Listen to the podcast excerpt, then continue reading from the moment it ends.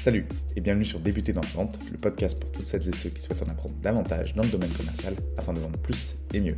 Aujourd'hui, on accueille Romain Evin qui est sales coach et nous allons voir ensemble quel est le lien entre sportif de haut niveau et vendeur.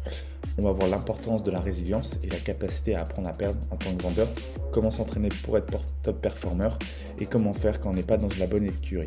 Cet épisode te plaît, je t'invite à mettre 5 étoiles sur Apple Podcast, ça m'aide énormément à faire connaître le podcast.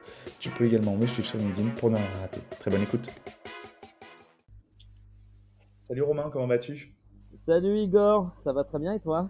Ça va super, un grand merci à toi de venir sur le podcast, ça me fait très plaisir de, de te recevoir. Très heureux d'être là aussi. Alors, euh, avant de rentrer dans le vif du sujet, est-ce que tu pourrais te présenter ton parcours, tes différentes expériences, etc. Eh bien, euh, je m'appelle donc Romain Yvain, j'ai 32 ans. Euh, j'ai commencé à vendre très très très très très très très jeune. j'ai toujours adoré ça.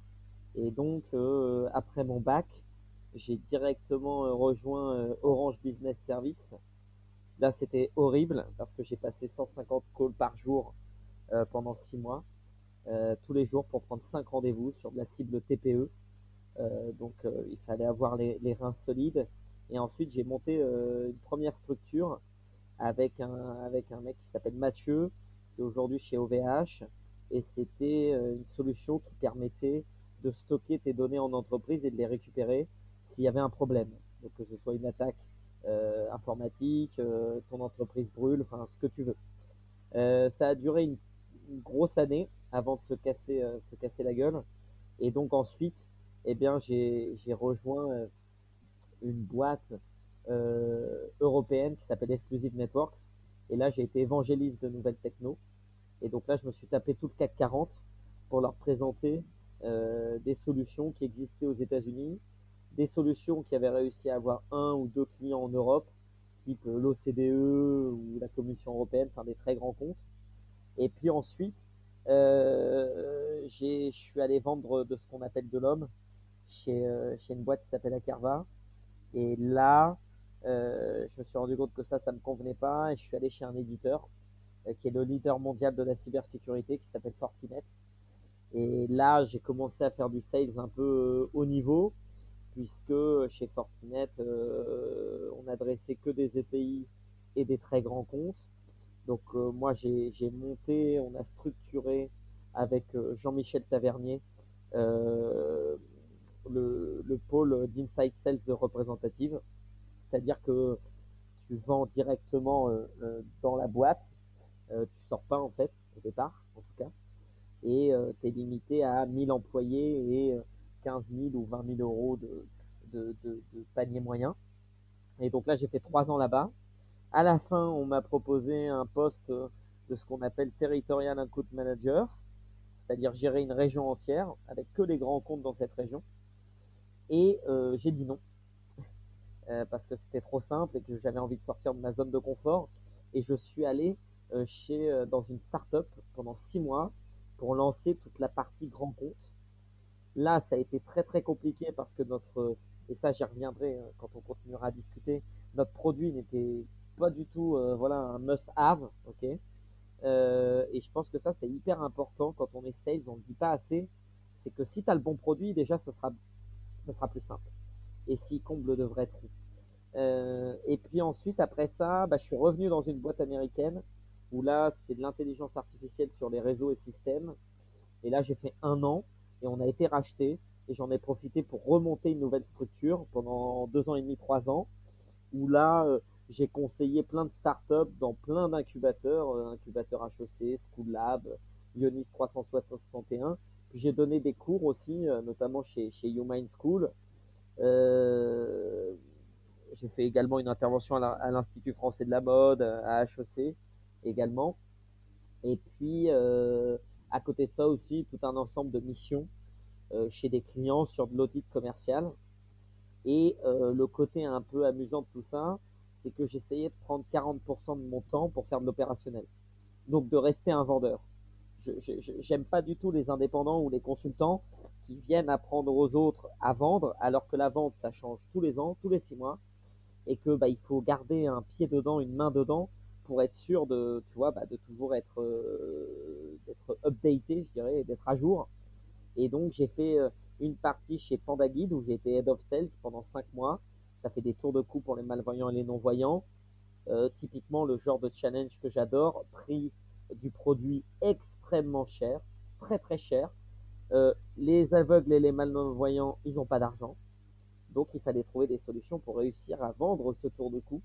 Et donc, on est passé sur la vente indirecte et la distribution, et notamment euh, en réfléchissant à des accords avec Allianz, avec euh, Essilor pour la partie distribution.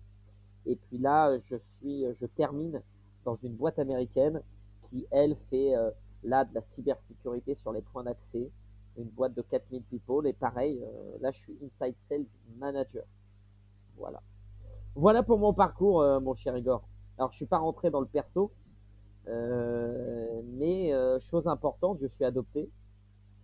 Euh, je suis arrivé en France à 6 mois. j'ai commencé à bosser à 15 ans dans les champs. Ensuite, je suis parti travailler à l'usine juste après mon bac. j'ai été assistant charpentier métallique. Et à côté de ça aussi, je fais beaucoup de courses à pied. Voilà. Et j'adore la culture en général. voilà, Igor. écoute, on va faire le, le parallèle justement avec la, course à pied, le sport et la vente, puisque ça va être le, sujet du jour, qui était euh, le lien entre le sportif de haut niveau et, le vendeur. Euh, pourquoi tu souhaitais euh, tout d'abord qu'on aborde ce thème-là?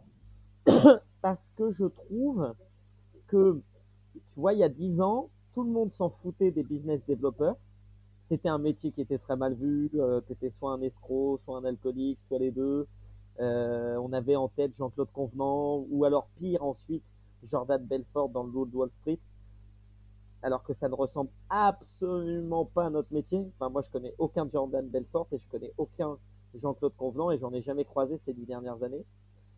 Et là, il y a, des choses qui ont été bien faites, c'est que ben, on commence à, former des, business développeurs, il y a des écoles de vente qui ouvrent, ben, il se passe des choses hyper, hyper intéressantes. Et maintenant, ben, il va falloir donc aborder cette troisième phase, c'est que ben, comme tout sportif de haut niveau, tu peux pas être au top tout le temps. Tu peux tout faire et mettre en œuvre pour être au top tout le temps. Mais comment on reconnaît un bon business développeur? C'est justement lorsque ça va pas, que tu restes positif, proactif et que tu te bats. Et donc, j'aimerais aussi faire passer quelques messages aux juniors, peut-être aussi aux seniors, que la route est longue. La route du sales est longue. Elle est semée d'embûches, semée de réussites, semé d'échecs. Et c'est pas grave.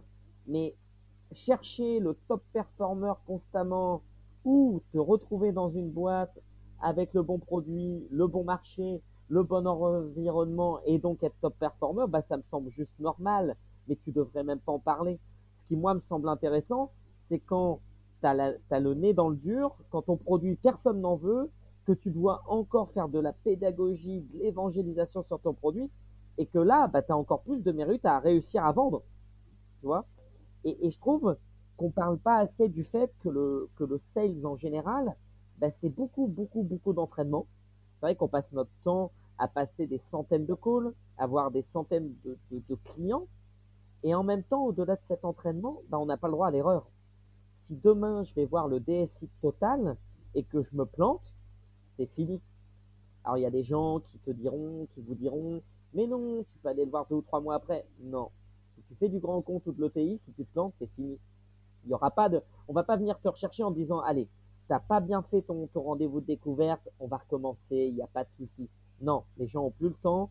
Il faut que tu sois donc euh, à la fois instinctif, à la fois que tu aies les méthodes euh, bah, de vente, les méthodes de persuasion, que tu connaisses à 100% ton produit, mais c'est pas le plus important, que surtout tu connaisses le métier de ton prospect, son environnement, ses enjeux, ses problématiques au quotidien, ses enjeux stratégiques également.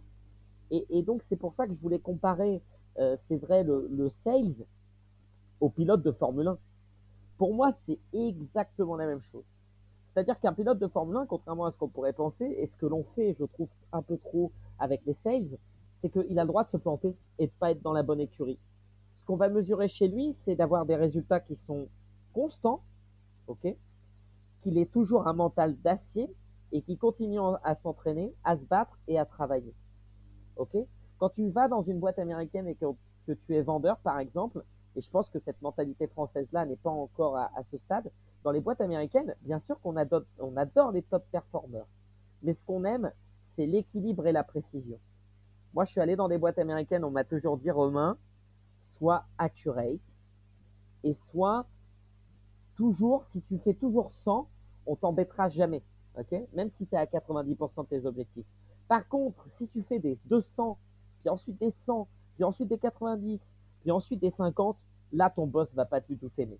Parce que dans ces grosses boîtes américaines où tu as des armées de vendeurs qui sont, euh, je le rappelle, des vendeurs à 150, 200, 250 kilos par an, je ne parle pas des vendeurs dans une start-up d'ailleurs, ou même dans une boîte classique française, avec des quotas qui sont énormes, de l'ordre du million, plusieurs millions d'euros à fournir. Euh, ce qu'on va mesurer chez toi, c'est d'être toujours positif, de toujours être proactif, de ne jamais parler de problème, mais uniquement de solutions. Et donc, réussir, c'est super, mais échouer, on va encore plus regarder ton comportement et ta façon de te comporter avec les autres, avec tes prospects, et ta façon de rebondir. Et, ça, je pense que c'est extrêmement important parce que quand on est bizdev, quand on est sales, un jour ou l'autre, on se retrouvera dans une boîte qui ne fonctionne pas ou qui ne fonctionne pas à 100%. Soit le produit est pas complètement bon, on n'en parle jamais assez, mais la plupart des boîtes diront toujours mon produit est exceptionnel, c'est le meilleur. C'est pas toujours vrai.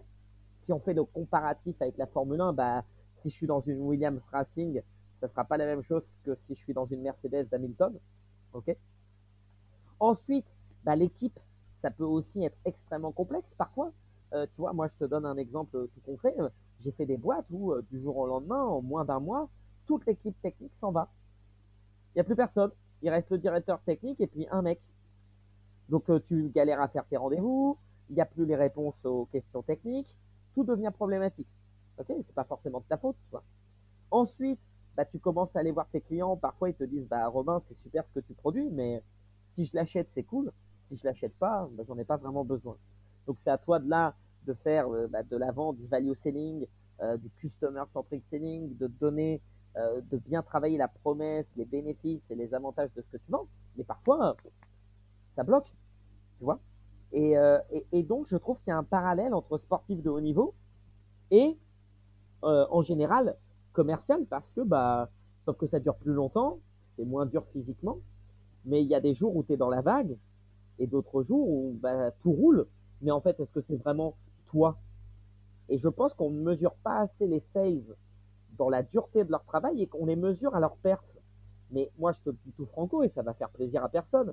Mais si demain, je me retrouve euh, dans la deuxième ou troisième année de Doctolib ou des boîtes comme ça, ou même d'autres, hein, tu vois, Groupon, je sais pas, et que euh, bah, tout roule, le marché est très ouvert à ça, mon produit fonctionne plutôt pas mal, bah, encore heureux que je sois un top performer. Mais comment je vais mesurer le fait que je sois un bon sales? Puisque jamais je me suis retrouvé dans une situation difficile, d'échec. Ça n'arrive pas. Il y a des boîtes où ça n'arrive pas. Je vais te donner d'autres exemples. Dans les boîtes qui, euh, il y a un ou deux ans, se sont lancées euh, dans tu sais, les cartes bancaires pro. Ces mecs-là, ces sales-là, tous les matins, ils ont 5 ou 6 leads à traiter. Ils font entre 100 et 120% de leur objectif. Bah, si je te l'explique comme ça, tu vas me dire, bah, Romain, c'est plutôt normal. Tout le monde est à la recherche d'une banque pro, tout le monde veut une super carte bancaire, euh, c'est vachement euh, dans le vent, à la mode, les entreprises recherchent ça. Donc en soi, ils font plein d'entrants, donc il y a moins de sortants à faire. Donc bah, c'est facile. Tu vois, moi quand j'étais chez Fortinet, je faisais de la cybersécurité. Je peux pas dire que j'étais dans un environnement difficile toutes les entreprises avaient peur, euh, c'était très compliqué, il y avait des attaques constamment. Donc euh, bah, après, euh, tu peux être un meilleur vendeur en vendant plus, bien sûr, en faisant du cross-selling par exemple. Mais je pense qu'on pas on met pas assez au cœur de notre, de notre boulot que parfois, en fait, non. Moi, j'ai eu des expériences professionnelles où chaque journée était une journée difficile.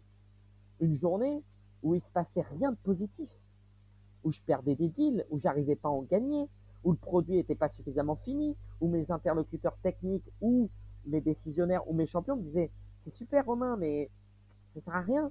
Enfin si, c'est un plus. Mais aujourd'hui, on fonctionne très bien sans. Ça va pas rajouter énormément de valeur ajoutée. Et, je pense que ça, on n'en parle presque pas. Du fait que, bah oui, quand tu arrives dans une boîte au tout départ, parfois, bah, c'est une super bonne boîte. Donc, euh, voilà, tu es dans la licorne qu'il faut, tu es dans la boîte qu'il faut. Donc, euh, bah, ça déroule. Et puis, parfois, tu verras, dans 5 ou 10 ans, quand tu seras plus un, sales junior, bah là, tu te retrouveras peut-être dans une boîte où, bah, qui a moins d'attractivité, dont le produit est moins bon, dont euh, l'enjeu est encore à un stade early adopter, par exemple et que donc bah, tu es un peu en, de, en avance de phase et donc il faut faire de la pédagogie. Et là, c'est là où moi je reconnais un bon sales.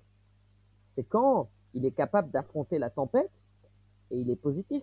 Moi, quand j'étais chez Fortinet, il y avait des sales qui, qui faisaient jamais leur objectif, ils se faisaient pas virer, je comprenais pas pourquoi. Tu vois, je me disais, mais attends, enfin moi on m'a toujours appris, euh, sales c'est être le meilleur, le premier, faire un maximum de chiffres, si tu fais pas, tu gères.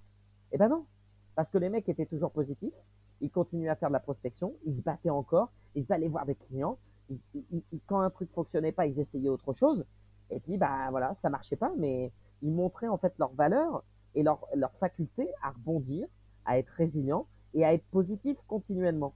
Et je trouve qu'aujourd'hui, pour des juniors sales, ou même pour des sales qui sont dans des boîtes où le produit a un gros market fit, un, un gros produit fit, où ça marche super, où tout le monde en veut, bah, on les mesure sur quoi? Sur leur positivité, mais leur positivité, elle est là. Parce que bah, le produit, il colle avec un besoin. C'est pour moi le premier niveau de tout sales. C'est j'ai un produit, je le fais coller avec un besoin. Si ton produit est très bon et que le besoin existe, bah, ça colle tout le temps. Il n'y a, pas, a pas à chercher. Par contre, si ton besoin n'est pas clairement établi chez le client parce que il commence à en réfléchir à cela, et puis que toi, ton produit n'est pas encore parfait, il n'est pas terminé, puis en fait, il comble pas toutes les cases, et ben là, ça va être très très compliqué d'y arriver. Et pourtant, on va te demander la même chose de vendre. Tu auras un quota, des objectifs et il faudra délivrer.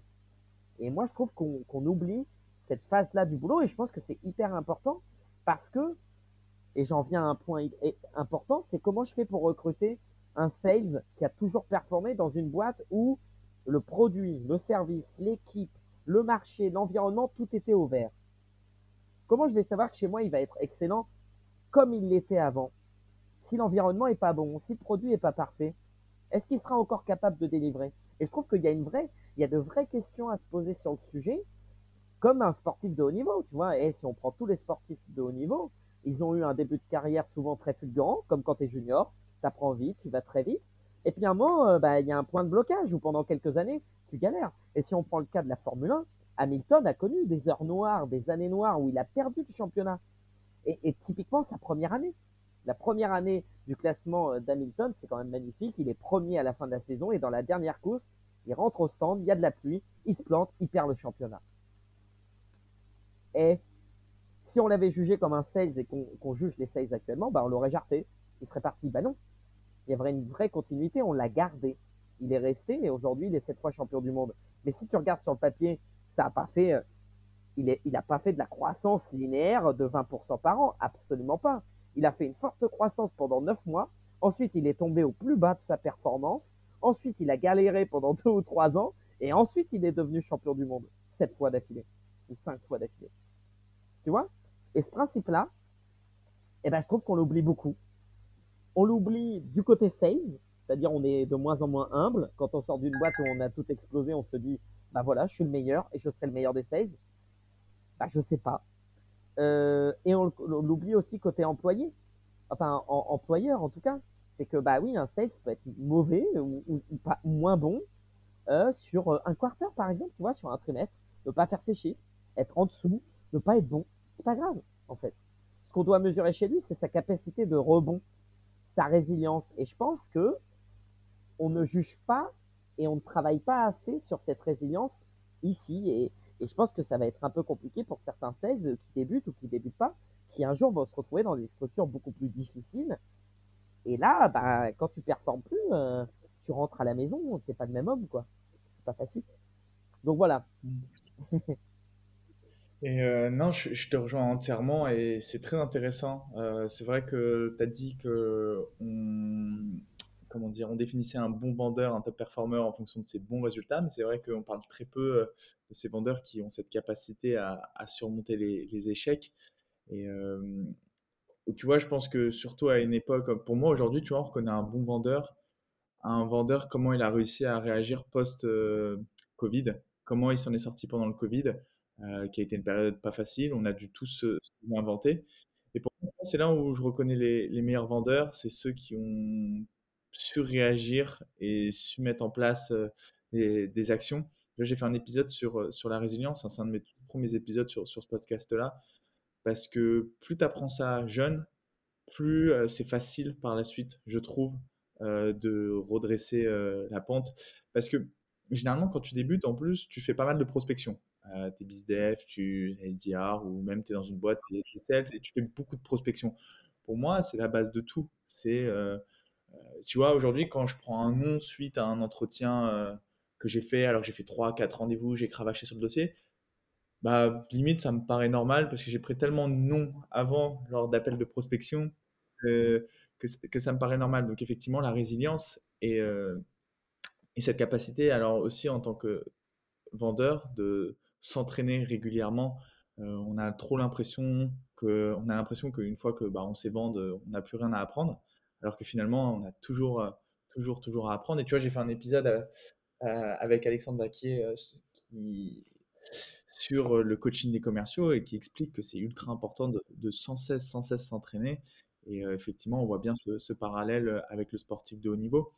Et un, sportif de haut niveau, c'est très bien organisé aussi. Et un vendeur doit savoir bien s'organiser dans sa semaine, quand est-ce qu'il prospecte, quand est-ce qu'il fait ses rendez-vous, etc. Donc le, parallèle est, ultra intéressant entre les deux. Là, puis je voulais compléter, tu as totalement raison, c'est que regarde, un pilote de Formule 1, par exemple, il commence par faire du kart. Eh bien, moi, tu vois, ça, me semble complètement euh, lunaire qu'à l'heure actuelle, des gens puissent être commerciaux sans avoir fait entre 3 et 6 mois de call call à froid où ils prennent des ports toute la journée. Enfin, tu vois, tu le disais, tu l'as fait, je l'ai fait. Moi, chez Orange Business Service, tu devais faire 150 calls par jour avec un petit compteur le truc horrible, et prendre 5 rendez-vous qualifiés. Si tu n'y arrivais pas, au bout de deux semaines, tu étais dehors. Point. C'était la règle. Tu le savais le premier jour où tu y arrivais. Ah bah, tu testais ta performance et ta résilience. C'est-à-dire qu'il y a des jours où il était 17 heures, il te restait enfin, tu pris zéro rendez-vous et tu te disais, ah ouais, je viens de griller un joker aujourd'hui et ça va être très compliqué. Et puis il y avait d'autres jours où tu arrivais à en prendre 10 dans la journée. Et là, tu disais, ok, je suis ultra performant, j'ai sauvé deux jours. Je suis tranquille psychologiquement pendant deux jours. Donc, je pense que c'est hyper important pour apprendre le métier, pour apprendre l'argumentation, la capacité de rebond aussi. Il n'y a, a, rien de mieux que le call call pour déterminer et prédéterminer qui va être un bon sales et qui va être un, un sales, je dirais, moyen. Alors ça, ça fait 12 ans que je suis commercial. J'ai vu ceux qui faisaient pas de call call et ceux qui faisaient du call call. J'ai vu ceux qui arrivaient pas en call call et ceux qui arrivaient.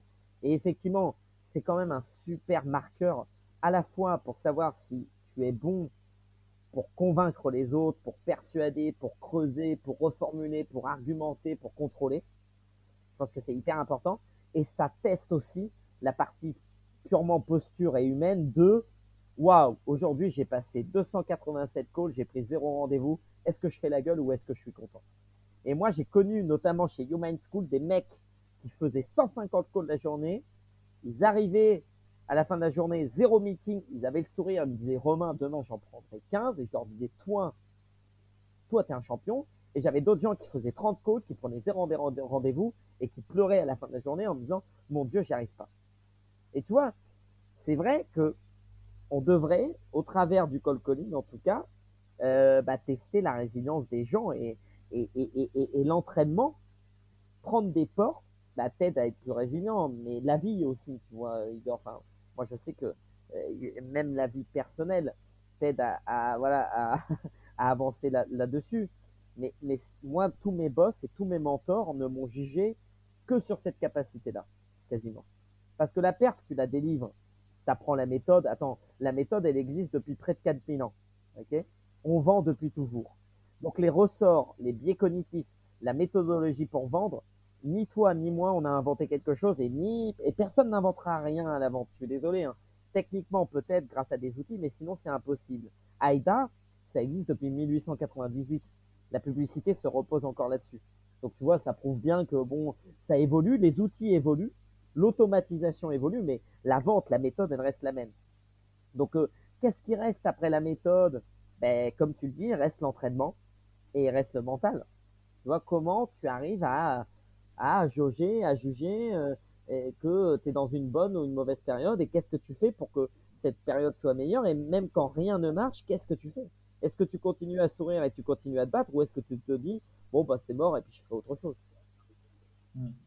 Ouais, tout à fait. Et tu as parlé d'une notion que je trouve assez intéressante, c'est d'écurie, euh, pour comparer avec, euh, avec l'entreprise.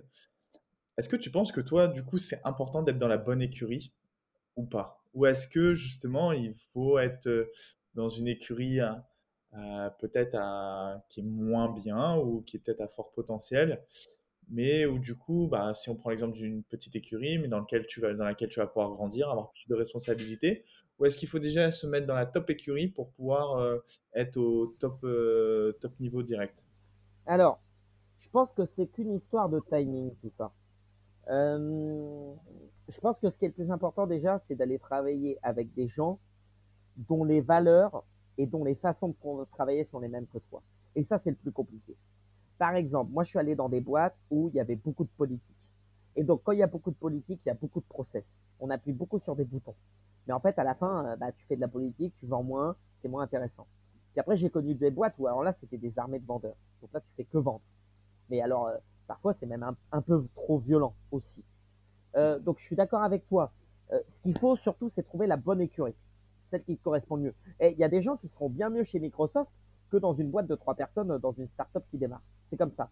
Donc je pense qu'en fait, le plus important, c'est se connaître. Et ça, c'est très dur.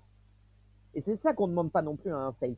Il faut que tu te connaisses. Moi, par exemple, tous les gens, tu peux les interroger, ils savent qui je suis. C'est-à-dire, ils savent que je suis direct, que j'ai du mal à jongler avec les règles par moment. Euh, par contre, que je suis assertif, que j'adore former, que j'ai un bon sens de la pédagogie, mais que je peux aussi euh, facilement être un peu trop cash. Tu vois, donc voilà, euh, mes recruteurs, mes mentors connaissent mes défauts, mes qualités, et moi-même, je connais mes défauts et mes qualités. Du coup, j'essaye de, bah, de travailler au quotidien ce qui fonctionne et ce qui fonctionne pas. Ça, c'est la première chose, je pense. Bien se connaître. Deuxième chose, trouver des gens euh, qui, qui, nous correspondent humainement, au niveau des valeurs, dans la façon de travailler. Et ça, c'est pas facile. C'est pour ça que je pense qu'il faut enchaîner les entretiens et pas se jeter dans des boîtes comme ça à corps perdu. Ensuite, au niveau de la taille de la structure, bah pareil, c'est une volonté, une envie. Tout dépend de ce que tu veux faire. Par contre, ce qui est certain, c'est que tu dois commencer par être SDR. Si, là, si je te parle à des jeunes qui veulent devenir, entre guillemets, euh, euh, business, développeur commence par la base de la base, c'est-à-dire soit SDR. Ensuite, devient BizDev. Et puis ensuite, euh, travaille sur des grands comptes. Mais je pense que c'est comme pour tout métier. Si tu commences par la fin dès le départ, bah, tu vas avoir des problèmes. Regarde, tu as mis un point hyper important, Igor. Les jeunes, on est réputés, nous, pour être super bons sur la prise de rendez-vous. Bah ouais, parce qu'on a un peu dépoussiéré euh, les méthodes. On est jeune, donc on en veut à mort, on se bat, donc on est super bon dans les meetings pour prendre du meeting. Et puis, bah, les gens plus âgés, qui ont plus d'expérience professionnelle que nous, bah, eux, ils sont très très bons en égo, en closing. Si demain, tu sors de l'école de vente ou même de commerce et que on te met direct sur euh, d'un négo closing ETI grand compte, ça va être difficile pour toi. Tu vois ce que je veux dire? Donc oui, l'écurie est bonne, mais ce qui est important, c'est les gens. Et après, ça allait être mon quatrième et dernier point, entre guillemets, c'est le produit. Je pense que ça, par contre, non. Ça, ça je pense que c'est le plus grand conseil que je peux donner à tous les sales, c'est d'aller chercher sur des sites internet, sur les technos, sur les machins, mais il faut pas se tromper. Et ça, c'est pas vrai. C'est-à-dire que si toutes les boîtes se vendent comme étant les meilleures boîtes du monde avec le meilleur produit, le meilleur service, c'est vrai, c'est faux, je n'en sais rien. Par contre, ce qui est sûr, c'est que si tu es dans le boîte qui a pas un vrai marché, dont, la le produit est pas totalement terminé, bah non, ça se passera pas bien. Ou alors, bah tu forceras des ventes et c'est pas bien non plus. Donc je pense que non, il faut trouver, euh, euh, c'est horrible, hein, mais et ça on le dit jamais, il faut être au bon endroit,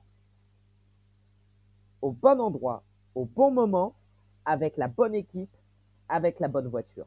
Et ça, tu vois, on le dit jamais, et c'est ça qui m'énerve un peu actuellement, c'est qu'on le dit pas. Et du coup, je suis sûr qu'il y a des jeunes sales qui se retrouvent dans des boîtes, ils performent pas comme on leur avait dit qu'ils allaient performer, et ils se disent, non mais je suis nul, mais j'y arrive pas, machin, pourtant j'ai fait une école de vente, pourtant je connais les méthodes, pourtant je m'entraîne et ça marche pas. Bah parce qu'en fait, il faut à un moment dire la vérité, et, c'est un truc qui m'énerve un peu en ce moment, c'est que si tu es dans la Williams qui est en 18e place, tu peux être Lewis Hamilton, je peux faire le pari que tu ne seras pas le premier à chaque course.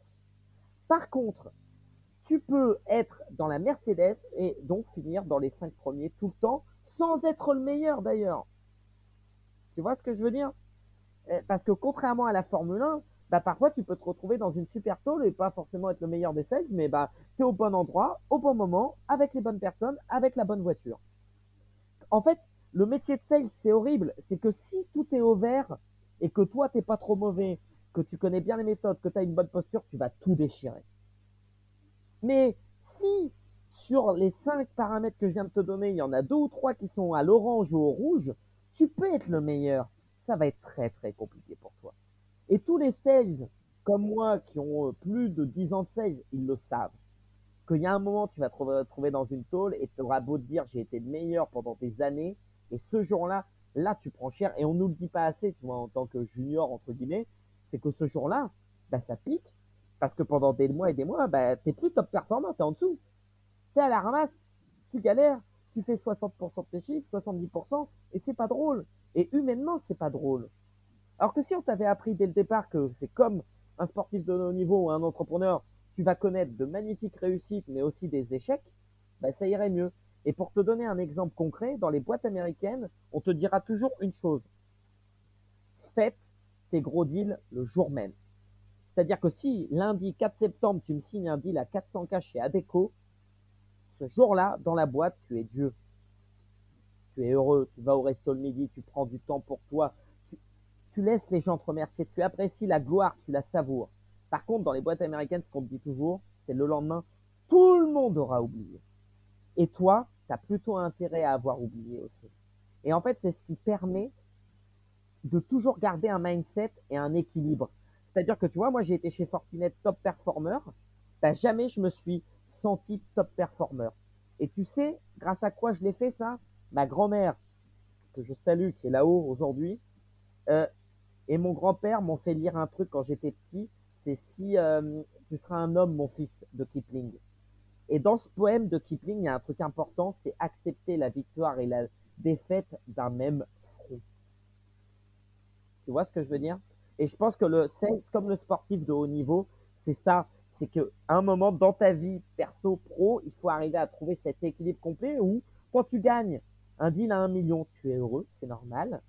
Mais en fait, tu penses aussi à tous les millions que tu as perdus ces 10, 15, 20 dernières années. Et du coup, tu savoures.